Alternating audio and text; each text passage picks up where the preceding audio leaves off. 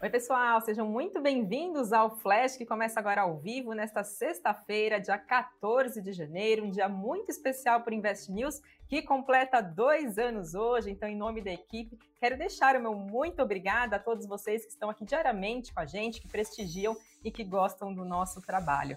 E vamos lá para os destaques de hoje. BR Malls recusa a proposta de fusão da Allianz Sonai. Petrobras bate metas de produção de 2021. Clabin e Heineken fecham parceria. Cirela tem queda de lançamentos e vendas no quarto trimestre. Minerva cogita migrar base acionária para Nasdaq. Varejo tem alta inesperada em novembro aqui no país. Temos outros destaques, fiquem ligados aqui na nossa transmissão e vamos lá. Começo falando de BR Malls e Allianz. A gente teve algumas notícias de uma possível fusão entre as companhias e hoje teve novidade. A operadora de shoppings, a BR Malls, disse que seu conselho de administração decidiu de forma unânime recusar a proposta não vinculante de fusão que foi enviada pela Allianz Sonai. A BR Mall diz que a proposta subavalia consideravelmente o valor econômico justo da companhia e de seu portfólio de ativos, não atendendo aos melhores interesses dos acionistas. Mais cedo, a Allianz Sonai chegou a anunciar ao mercado que apresentou uma oferta de combinação de negócios confirmando o movimento que era aguardado desde então do final do ano passado. Pela proposta da Allianz Sonai, os acionistas da BR Malls receberiam 50% da nova empresa mais um pagamento em dinheiro.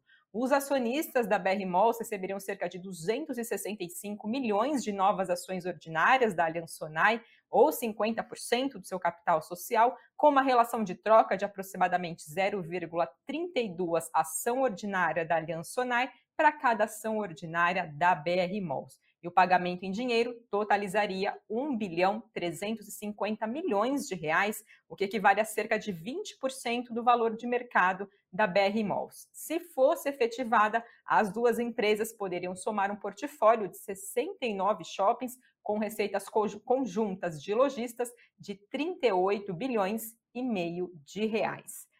Segundo o Credit Suisse, essa proposta não implicava em nenhum prêmio para a BR Malls, já que a Aliança ofereceu 50% de participação na nova companhia e 1 bilhão e 350 milhões de reais em dinheiro, que é 20% do valor de mercado da BR Malls, o que equivaleria, segundo o Credit Suisse, a praticamente nenhum prêmio a BR Malls, então teve aí então novidade, né? BR Malls recusando a proposta, a oferta de aquisição de fusão feita pela Allianz Sonai. Com essa notícia, papéis de BR Malls estava em alta hoje, chegou a liderar as altas do Ibovespa logo na abertura do pregão, subindo mais de 4%. Por volta do meio-dia, avançava 2,67% e papel de Allianz Sonai tinha queda de 0,20% também por volta do meio-dia de hoje. Seguindo dentro do nosso cenário corporativo, temos novidades também da Petrobras, que confirmou que atingiu as suas metas de produção de 2021 e a companhia também revisou as suas metas agora para o ano de 2022. A Petrobras confirmou que a produção de óleo e gás total foi de 2 milhões 770 mil barris de óleo equivalente por dia, o que equivale a mais de 4% em relação à meta que a empresa tinha. Em relação ao pré-sal, totalizou 1 milhão 950 mil barris de óleo equivalente por dia, representando 70% da produção total da Petrobras. Outro destaque do ano passado foi a conclusão da venda da totalidade da participação da estatal nos campos marítimos de Frade, na Bacia de Campos, e Lapa, no pré-sal da Bacia de Santos, além também de dos campos terrestres do Remi e Rabo Branco, que ficam em Sergipe. Em um processo de revisão da meta de produção de óleo e gás para o ano de 2022, a Petrobras anunciou que vai ter uma redução no valor de 70 milhões de barris de óleo equivalente por dia para a produção total de óleo e gás, uma alteração que, fica, passa da faixa da média de 2,7 milhões de barris equivalente por dia para 2,6, com uma variação de 4% para mais ou para menos. E por fim, em relação aos investimentos de 2022, a companhia informou que está mantida a previsão divulgada de 11 bilhões de dólares.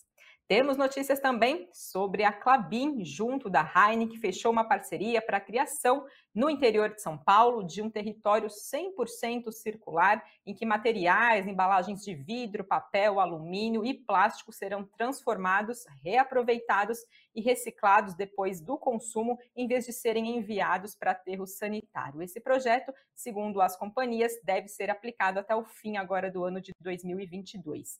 De acordo com a Clabin, esse projeto deve ser futuramente levado também para outras regiões além do Paraná e que o objetivo da companhia é dar o importante passo rumo às mudanças necessárias em relação ao uso de embalagens pós-consumo aqui no Brasil. Tivemos também dados da Cirela, a construtora registrou um recuo no volume de lançamentos e vendas líquidas contratadas no quarto trimestre de 2021 em relação ao mesmo período do ano anterior.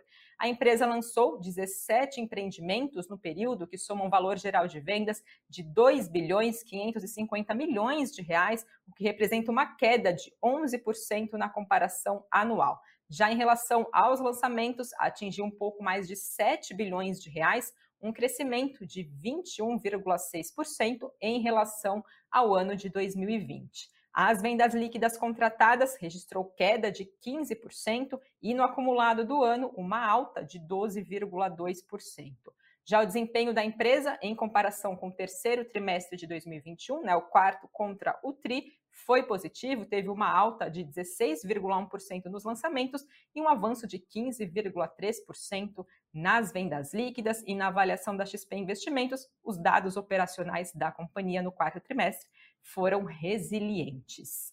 Tivemos também números da Camil, que registrou um lucro líquido de 120 milhões e 200 mil reais no terceiro trimestre de 2021, uma queda de 6,9% em relação ao mesmo período do ano passado. O EBIT da capacidade de geração de caixa da companhia totalizou 200 milhões e 700 mil reais entre setembro a novembro de 2021, uma redução de 15,3% na comparação anual. E por fim, a receita líquida subiu 14% para mais de 2 bilhões de reais, principalmente com o aumento de 15% das vendas no Brasil.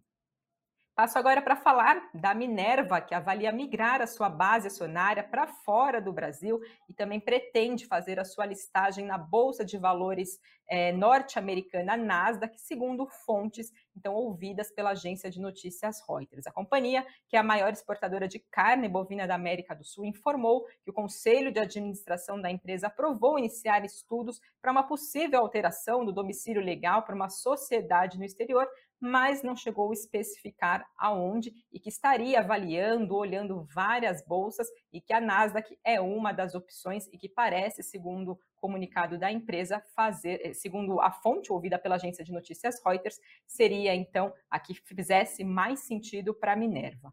Em comunicado, a companhia acrescentou que, caso decida efetivamente seguir com esse processo, todas as informações serão divulgadas aos acionistas e também, claro, ao mercado. Lembrando que a Minerva também é uma empresa recente, interessada também em abrir, é, fazer a migração das suas ações no exterior. A gente teve no ano passado JBS, a maior processadora de carne do mundo, falando também que buscaria, é, neste ano, uma listagem nos Estados Unidos para suas operações internacionais.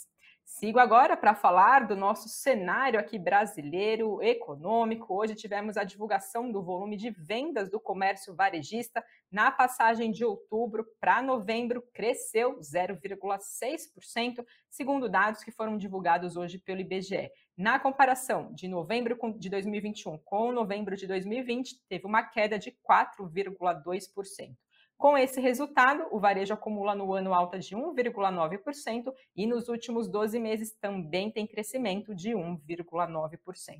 Esse resultado veio acima das expectativas do que era esperado pelo mercado Segundo a agência de notícias Reuters, era esperado um avanço de 0,2%, tinha algumas expectativas de que ficasse em 0%, e na comparação anual era previsto que caísse 6,5%, então em relação ao ano de 2020. O IBGE destacou que mesmo com avanço na base mensal, mais da metade das atividades pesquisadas tiveram resultado negativo nesse período. Cinco das oito atividades registraram taxas negativas no mês de novembro. Mesmo assim, o varejo avançou, puxado principalmente pelo crescimento de hipermercados, supermercados, produtos alimentícios, bebidas e fumo, e também avançaram artigos farmacêuticos, médicos, é, perfumaria e também cosméticos. Segundo o economista André Perfeito, os números, apesar de acima do esperado, estão em consonância com o cenário mais geral agora para o ano de 2022, onde os níveis já muito baixos evitam quedas mais intensas e também até alguma melhora na margem. Segundo ele, essa melhora não é nada que reverta o atual patamar deprimido da economia, mas que na margem fica um pouco melhor.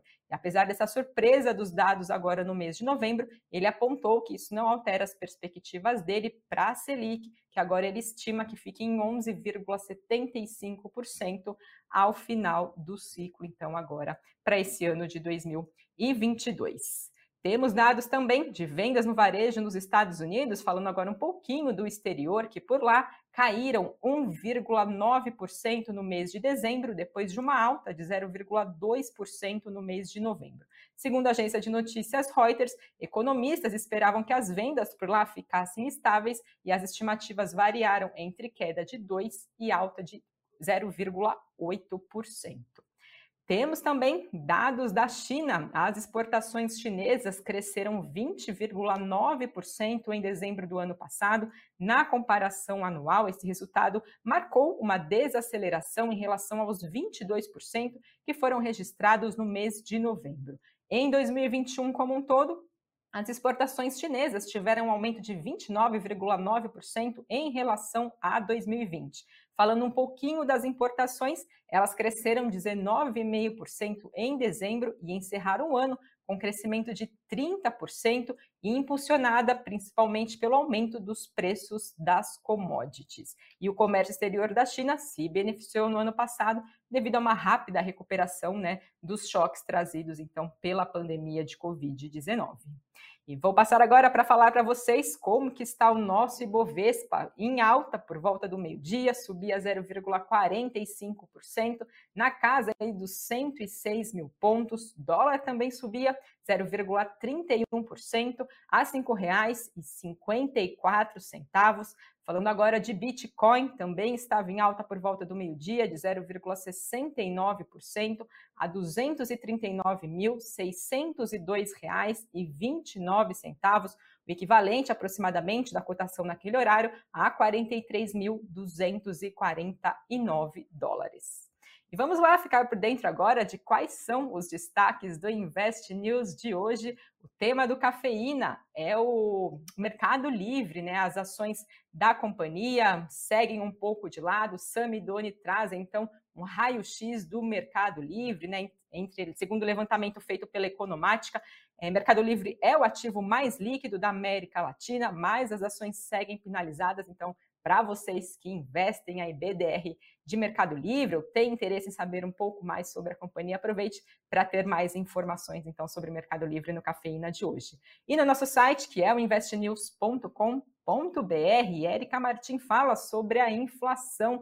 Será que ela vai dar uma trégua agora no ano de 2022? Ela traz o que pensam, então, quatro casas de análise. A gente teve divulgação recentemente do IPCA do ano passado, que fechou com um avanço acumulado de 10,06%, ultrapassando em muito a nossa meta, que, que era para o ano passado de 5,25%, o teto da nossa meta. Porém, a gente viu uma desaceleração na passagem de novembro para o mês de dezembro. Então, ela traz o que essas casas de análise esperam agora para o ano de 2022 para a nossa inflação. E aproveitem também para seguirem bem informados no decorrer do dia tem boletim Invest News às seis e meia da tarde, então sempre, claro, trazendo as demais notícias que acabam impactando, mexendo com o nosso mercado financeiro e para vocês, claro, seguirem sempre bem informados na programação do Invest News. E agora deixa eu dar uma olhada nos comentários, o que vocês estão falando. Gil Costa, a fusão não saiu. Isso pode ter impacto negativo nas ações. A gente viu, né? Hoje, papéis de BRF, BR Malls, perdão, subindo, a da Sonai caindo, segundo o Credit Suisse, não era positivo, não era vantajosa essa operação para BR Malls, então a gente já vê uma reação hoje dessas companhias. Pessoal, eu encerro a transmissão de hoje. Muito obrigada a todos vocês que nos acompanharam e segunda eu estou de volta. Um ótimo fim de semana.